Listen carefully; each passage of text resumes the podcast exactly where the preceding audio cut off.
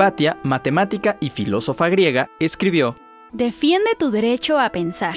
Porque incluso pensar de manera errónea es mejor que no pensar.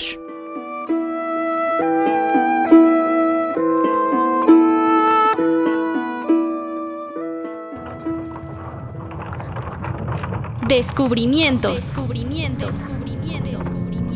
Disolviendo mitos. Revelando realidades. Descubrimientos. Descubrimientos.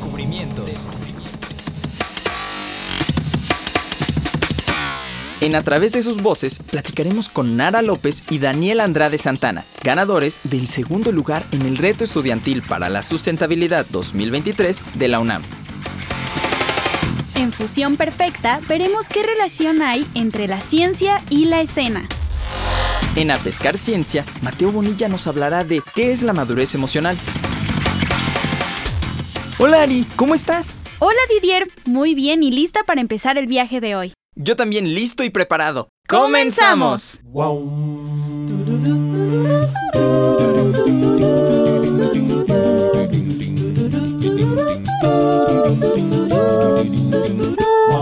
A través de sus voces.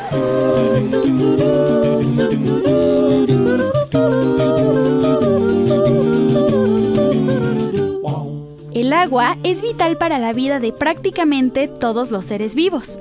Aunque los seres humanos no podemos beber cualquier tipo de agua, con la amenaza de enfermarnos y hasta morir. El riesgo de acabar con ella ha sido el tema durante décadas. Nara López y Daniel Andrade son dos jóvenes universitarios que ganaron el segundo lugar en el reto estudiantil para la sustentabilidad 2023 y vemos para el bien común.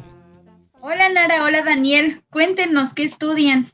Hola, ¿qué tal? Eh, primero que nada, les agradecemos por la invitación a su programa. Y bueno, en mi caso, yo estudié ciencias de la Tierra y me especialicé en el área de ciencias ambientales. Y bueno, ya me falta muy poco para poder concluir mi titulación. Por mi parte, eh, yo estoy terminando la ingeniería en sistemas ambientales en la Escuela Nacional de Ciencias Biológicas del Poli y estoy a tres materias de terminar créditos y además estudio ciencias políticas y administración pública en la Facultad de Ciencias Políticas y Sociales en la UNAM. Estoy en el sistema de universidad abierta y educación a distancia y voy actualmente en tercer semestre. Eso suena muy bien. Bueno, un gusto tenerlos aquí. ¿Y qué es el reto estudiantil para la sustentabilidad y quiénes pueden participar? Bueno, es un programa intensivo de formación práctica en donde estudiantes universitarios que vienen de diversas disciplinas realizan una serie de actividades con el objetivo de desarrollar un proyecto sustentable de mejoramiento físico y o vivencial, eh, bueno, pues de algún espacio específico dentro de Ciudad Universitaria. Y bueno, dicho proyecto debe estar enmarcado eh, con las principales temáticas del Plan Integral para la Sustentabilidad desde la UNAM. Eh, además, este fue organizado de forma simultánea entre la UNAM y la Universidad Veracruzana y sus correspondientes coordinaciones de sustentabilidad. En esta ocasión, en la UNAM, solo pudieron participar estudiantes activos de escuelas ubicadas en la ciudad universitaria. Oigan, padrísimo. ¿Y cómo es que siendo de distintas facultades se pudieron unir para participar en el reto? Bueno, pues justo el reto incluía que cada quien eh, de diferentes disciplinas, de diferentes carreras, por el gusto de, de mejorar nuestro campus universitario desde la sustentabilidad, pues creáramos un proyecto, ¿no? En el caso, pues en el día uno nos presentaron y cada uno venía de diferentes carreras y pues nada, conocer a Daniel y ver de que venía de dos carreras y pues que los dos estábamos interesados en el tema de agua, pues fue por lo que los dos nos unimos para participar juntos en el reto. Sí, justo, yo ya iba con la intención de trabajar un tema referente al agua y llegando el primer día del reto, pues te daban un tiempo para revisar estos ejes temáticos de los que menciona Nara, que vienen en el piso. Y fue así que, casualmente pues conozco a Nara, me gusta pues, su pensamiento, la plática es pues, muy espontánea, tenemos una visión similar eh, en cómo queremos trabajar el reto y así nos unimos a, a trabajar este proyecto. Y hablando de los seis temas del reto, ¿por qué les interesó el del manejo responsable del agua? Pues yo en la ingeniería me especializo en agua y residuos líquidos industriales. Entonces ya iba con la mira en trabajar pues temas referentes al agua. Además, desde el ICAT, que es el Instituto para la Capacitación para el Trabajo de la Ciudad de México, pues yo tomé un curso y me certifiqué como instalador de sistemas de captación de agua de lluvia. Y llegando pues en esta actividad de integración en las islas de CEU, pues que conocimos a los coordinadores, a los participantes y a nuestros mentores, que en nuestro caso fue Sofía Giordano, que es estudiante de la maestría en Ciencias de la Sostenibilidad. Y estando ahí, pues nos presentan estos ejes del piso Y a mí el tema de, del manejo del agua se me hace muy interesante y siento que es un tema prioritario a atacar, ¿no? O sea, a final de cuentas, sin agua pues no hay vida. Y bueno, pues en mi caso, este, yo había ya realizado diferentes proyectos, eh, específicamente pues en el cuidado de áreas verdes y también en la reducción y separación de residuos, ¿no? Había trabajado en paredes verdes, eh, lombricomposta, composta y pues como dice Daniel, nos acercamos el primer día y de acuerdo a las experiencias y vivencias que los demás compañeros comenzaban a compartir, justo eh, Daniel y yo nos conocimos en el de residuos y separación de residuos y cada uno iba proponiendo, ¿no? Como, no, pues para este tema yo quiero trabajar tal proyecto y podemos hacer esto, ¿no? Y justo Daniel y yo nos volteamos a ver como de, no, o sea, es que hay que innovar, oye, pues vamos a ver qué otros temas hay. Oye, ¿qué te interesa? Oye, ¿tú qué estudias, no? Y pues justo faltaba que eligieran el, el área de, de agua. Y le dije, oye, pues es que yo nunca he trabajado en agua, no sé, o sea, como que ahorita lo pienso y pues en CEU, imagínate intervenir con la infraestructura y todo, pues debe ser muy complicado. Pero bueno, podemos encontrar juntos un proyecto y pues ya nos dimos a la tarea de desarrollar nuestro proyecto juntos en el área de agua. Oigan, y en general, ¿de qué se trata su proyecto y cuáles son los mayores desafíos que tienen? Pues nuestro proyecto es eh, los sistemas de captación de agua de lluvia, los ESCAL, eh, y bueno, pues estos nos permiten aprovechar el agua de lluvia y reducir la cantidad de agua que se usa, que bueno, para nuestro caso, nuestro proyecto, eh, lo propusimos para edificios que se encuentran dentro de CEU y principalmente para utilizarlo en sistemas sanitarios. Nuestra propuesta era pues la Escuela Nacional de Ciencias de la Tierra, el edificio de Arquitectura del Paisaje o el Instituto de Investigaciones Sociales. Y bueno, pues los principales beneficios que nos da el sistema, pues es que aumenta la disponibilidad de agua y bueno, en CEU y la Ciudad de México se sobreexplotan los acuíferos, ¿no? Entonces, al nosotros proponer los sistemas de captación de agua de lluvia, pues vamos a disminuir la extracción de agua, pues de dichos acuíferos y bueno, pues básicamente el costo de los sistemas de captación de agua de lluvia es exclusivamente pues en la instalación inicial del sistema y pues básicamente el retorno de la inversión varía según pues el costo de esto y pues si se aprovecha eh, los almacenamientos que ya existe y la, infraestructura, ¿no? Sí, además, eh, pues hoy en día, pues es muy sencillo abrir la llave del agua en tu casa o en cualquier sanitario y sale agua potable, ¿no? Entonces ahí existe esta falta de cultura de cuidado del agua y pues bueno, entonces la gente prefiere pues evitarse complicaciones y no mirar hacia otras tecnologías como los sistemas de captación de agua de lluvia. Es, es eso, distintos desafíos que ya menciona mi compañera Nara, los que buscamos abordar justamente con este proyecto, este programa piloto de sistemas de captación de agua de lluvia. Y bueno, para que me quede un poco más claro, ¿es posible usar el agua captada de lluvia para consumo humano o solo es como de llaves y agua, o sea, para ese tipo de usos? Bueno, eh, habría que diferenciar ciertas cosas. Nosotros planeamos el proyecto para que el agua captada se utilice en sistemas de riego de áreas verdes y en sanitarios, que son los principales usos que identificamos en estos edificios que ya comentaba mi compañera en Ciudad Universitaria. Hicimos también un pequeño análisis eh, de las características del agua de lluvia en la, en la zona de CEU, apoyados de tesis publicadas en la UNAM, por ejemplo. Y por vivir en una ciudad, el agua de lluvia pues suele ir cargadas de elementos contaminantes que se mezclan en la atmósfera, por lo que su uso, por ejemplo, para beber o para cocinar no está recomendado. Sin embargo, pues es perfectamente útil para trapear, para lavar el carro, para riego de plantas, entre otras actividades. ¿Y qué se entiende que el agua se considere residuo y no un recurso?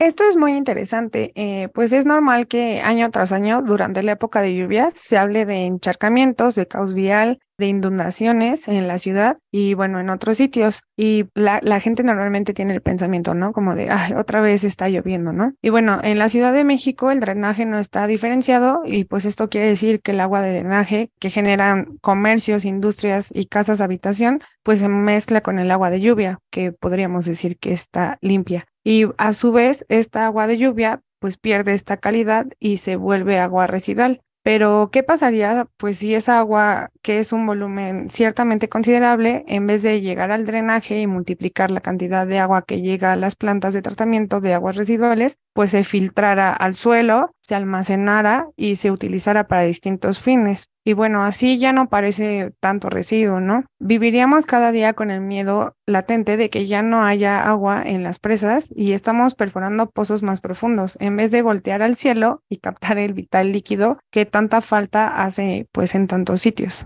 Y ahorita que nos platican de esa infraestructura, ¿se necesita mucha infraestructura para poder captar el agua para reusarla? Pues mucha infraestructura, eh, no. Se necesita en un principio una superficie de captación, que bien puede ser en la mayoría de los edificios el mismo techo del, del edificio, ¿no? En aquellos en los que no es posible, pues se puede usar vidrio o policarbonato pero pues también debe ser una superficie que tenga una pendiente suficiente para canalizar el agua, que lleva justamente al segundo componente, que es un sistema de centralización y distribución, para que éste se dirija a un sistema de pretratamiento, en el que se eliminan eh, partículas grandes, como hojas, eh, polvo, etcétera, Además, se ocupa un primer almacenamiento para el agua y este consiste en pues, un almacenamiento y el agua, o sea, se dirige a través de un bombeo desde la parte de hasta abajo para que no enturbie el agua y estos residuos que siguen sedimentando no lleguen al nuevo sistema de tratamiento. Se, hace un sistema de filtración, de tratamiento, y se dirige a un almacenamiento final, que podría ser un, tinaco de esos que tenemos en todas las casas,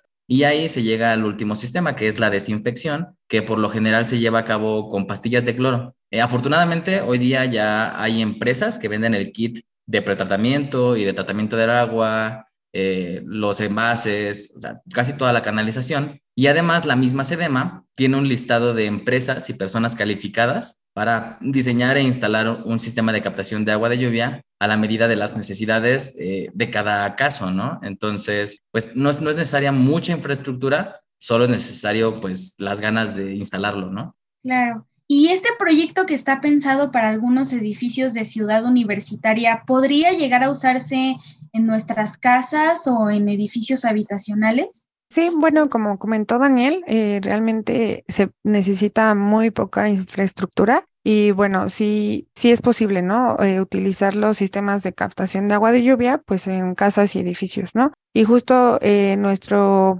proyecto se inspiró en Jugo de Nube, que se encuentra dentro de Ciudad Universitaria y bueno, principalmente da agua potable para la Facultad de Ciencias e Ingeniería y justo también es importante que, pues comentar, ¿no? Que la Ciudad de México, pues se encuentra el programa Cosecha de Lluvia y, bueno, principalmente va dirigido a las delegaciones Milpa Alta, Tláhuac y Tlalpan. Y este proyecto está operado por SEDEMA. Y bueno, eh, básicamente su primer propósito, pues es el abasto de agua a personas que viven en colonias de bajos ingresos. Sí, justamente es apoyo para instalar sistemas de captación de agua de lluvia a través de este mismo listado que les mencionaba de personas capacitadas para instalar y se ofrece un subsidio, ¿no? A final de cuentas, hay que ver el agua de lluvia como un recurso y no como un residuo. Claro, sí, qué bueno que lo hayan podido aplicar y a ver si se puede aplicar como a todo SEO y ya pues esparcirlo todavía más. Sí, caray, estaría buenísimo tener, tener este acceso todos y todos los días. Está impresionante. Muchísimas felicidades y también muchísimas gracias por, por haber aceptado esta entrevista y por platicar con nosotros un ratito eh, de un proyecto tan, tan chido y, y que les entusiasma tanto.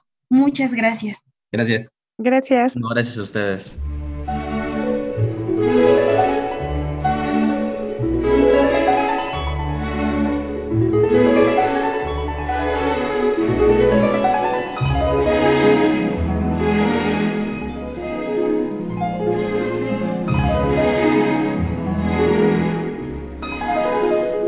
Fusión. Perfecta. Perfecta. Fusión.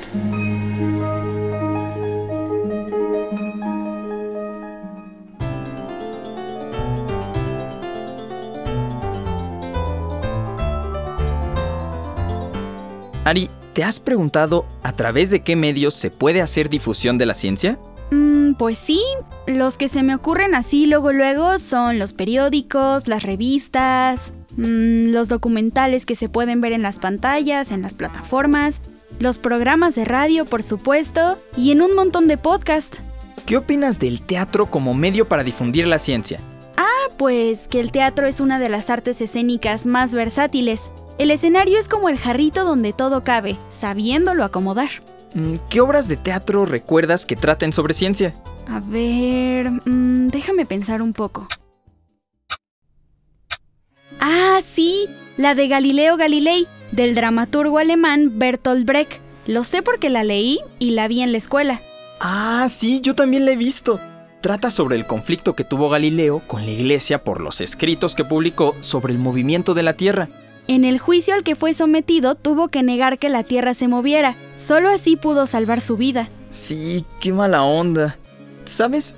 Lo padre de esa obra fue que no sentí que me quisieran enseñar algo, como si estuviera en el salón de clase, ni fue así toda pomposa. De hecho, la información sobre la teoría de Galilei fue transmitida de manera muy natural. De veras, lo chido es que me quedó claro el conflicto entre Galileo y la iglesia, y también cómo es que llegó a varias conclusiones después de mucho trabajo, un montón de cálculos y harta observación. Y también de cómo era la vida en esos tiempos, el poder que tenía la iglesia, pero sobre todo, quién fue Galileo y algunos de sus aportes a la ciencia. Es divertido ver en el teatro obras sobre el trabajo de los científicos y la ciencia. Me gustaría escribir una. Órale, ¿sobre qué la harías? Mm, a ver, déjame pensar.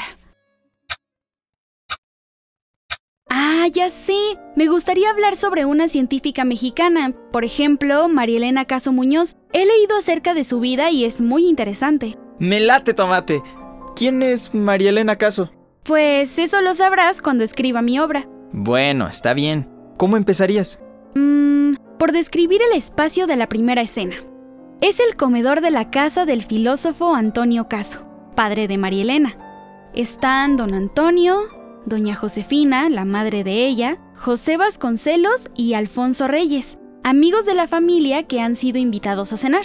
¿Alfonso Reyes y José Vasconcelos iban a cenar a su casa? ¡Claro! Eran muy amigos de su padre, Antonio Caso, que fue rector de la Universidad Nacional de México.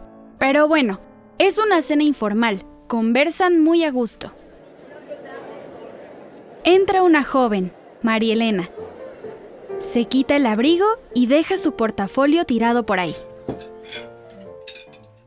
Qué bueno que llegaste, hijita. Siéntate, tu plato está ahí. Gracias, mamita. Yo me sirvo.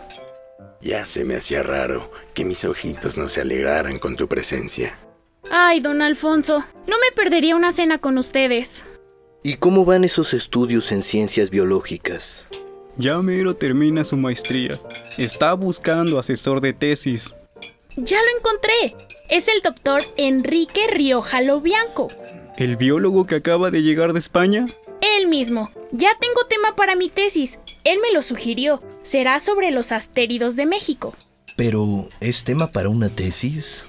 Claro, don José. Hasta ahora nadie se ha ocupado de buscarlos, investigarlos y menos clasificarlos.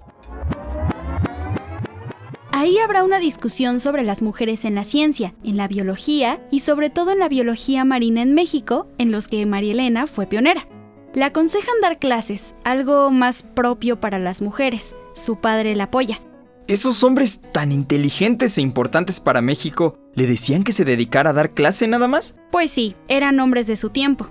Me gustaría que en mi obra se viera el fondo del mar, las dificultades para bajar a las profundidades a buscar las estrellas, los pepinos, los erizos, cómo Marielena se internaba en el océano en su lancha a llevar a hombres que podían bucear sin tanque porque todavía no había. Oye, ¿ya te clavaste con la idea de escribir una obra de teatro sobre ciencia? Pues sí, ¿por qué no? También podría hablar del laboratorio de hidrobiología en el Instituto de Biología de la UNAM que fundó con su maestro. Ah, ¿qué no es ahora el Instituto de Ciencias del Mar? Sí, ¿ya ves qué importante fue María Elena Caso Muñoz? Y sí creo que el teatro es un gran divulgador de la ciencia. Coincido contigo. Ahora investigaré más de la vida de María Elena Caso Muñoz. Oh, escribe tu obra y la leo.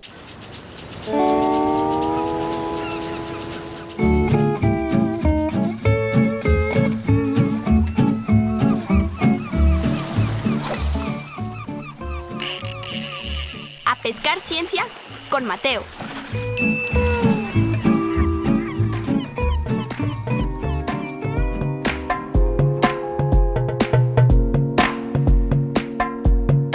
Hola, hoy les quiero compartir lo que escuché en un podcast de una página que me gusta, que está alojada en YouTube y se llama Psi Mamoliti. Lo realiza la psicóloga clínica Marina Mamoliti y me parece que son entretenidos y de mucha utilidad para la observación y crecimiento de nuestra persona. El podcast del que les quiero hablar se llama ¿Qué es la madurez emocional? Inicia planteando que la madurez emocional no es sinónimo de vejez ni de hacernos mayores, sino de enfrentarnos a la vida con una mayor gestión de las emociones. Marina comenta que hace algunos años se dio cuenta de que era emocionalmente inmadura y que a pesar de llevar años estudiando psicología y dando terapias, a ella le costaba mucho conectar con sus emociones y con las de los demás. Y a medida que lo fue notando, ella también observó el mismo patrón en sus pacientes. Y entonces comenzó a prestar atención muy a detalle a las conversaciones con los adultos con los que ella convivía cuando era niña. Y se percató que la gran mayoría de los adultos no pueden observar ni procesar sus emociones. Y que esto crea mucha reactividad emocional. Es decir, la necesidad de responder al ataque.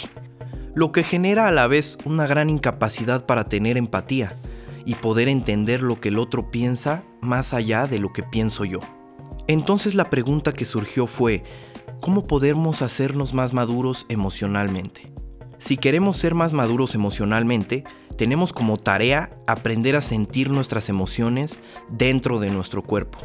La madurez emocional no evita el sufrimiento de manera definitiva, sin embargo, sí evita el sufrimiento innecesario. Realmente nunca dejamos de madurar, siempre estamos en continuo cambio y desarrollo, nunca tenemos la madurez absoluta.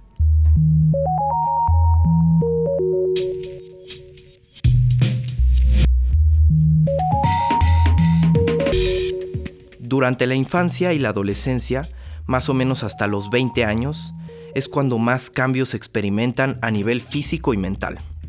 Así que popularmente se dice que hasta esa edad se llega al nivel óptimo de madurez biológica de una persona. Pero cada experiencia personal puede afectar tanto a los niveles de madurez como a la identidad misma.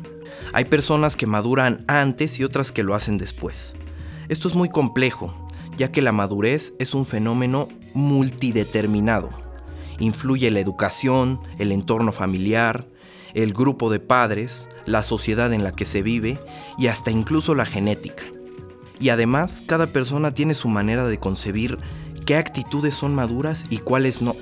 Marina menciona una frase de Anthony de Melo, que dice, la madurez es lo que alcanzo cuando ya no tengo la necesidad de juzgar ni culpar a nada ni a nadie de lo que me sucede. Las personas emocionalmente maduras saben hacer la pausa sagrada, que consiste en que cuando nos vemos abrumados emocionalmente, no reaccionamos de manera instintiva, ni respondemos inmediatamente, sino que se hace una pausa, se respira, esperas a que pase y después respondes. Las personas emocionalmente maduras saben que así se puede tener una mejor respuesta a las emociones. La madurez tiene más que ver con las experiencias que nos animamos a vivir y con nuestra personalidad. En el podcast, Marina hace una lista de diferentes puntos, la cual sirve mucho para saber si uno es o no es maduro emocionalmente, si se necesita trabajar en algo o reforzar algunas buenas actitudes, ya que la madurez emocional sin duda mejora la calidad de vida. Les invito a que vean el podcast completo y también los diferentes videos que tiene en su canal de YouTube. Se llama Sima Moliti. Todos son entretenidos y útiles. Hasta la próxima.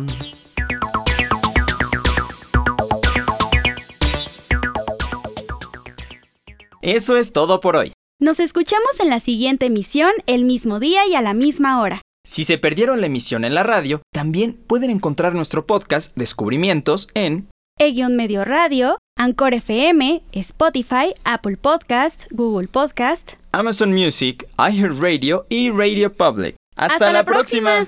Esto fue Descubrimientos. Revista semanal de ciencia. Para jóvenes. Participamos en este programa. Jesús González, Emma Bautista, Jocelyn Vega, José Luis Solano, Luis Luna, Fortino Longines, Alejandro Ramírez, Ana Lilia Villarreal, Oscar Solís, Alma Lilia Martínez, Didier Longines, Ariadna Caero, Mateo Bonilla, Aline Sánchez. Una producción de Laura Elena Padrón para Radio Educación.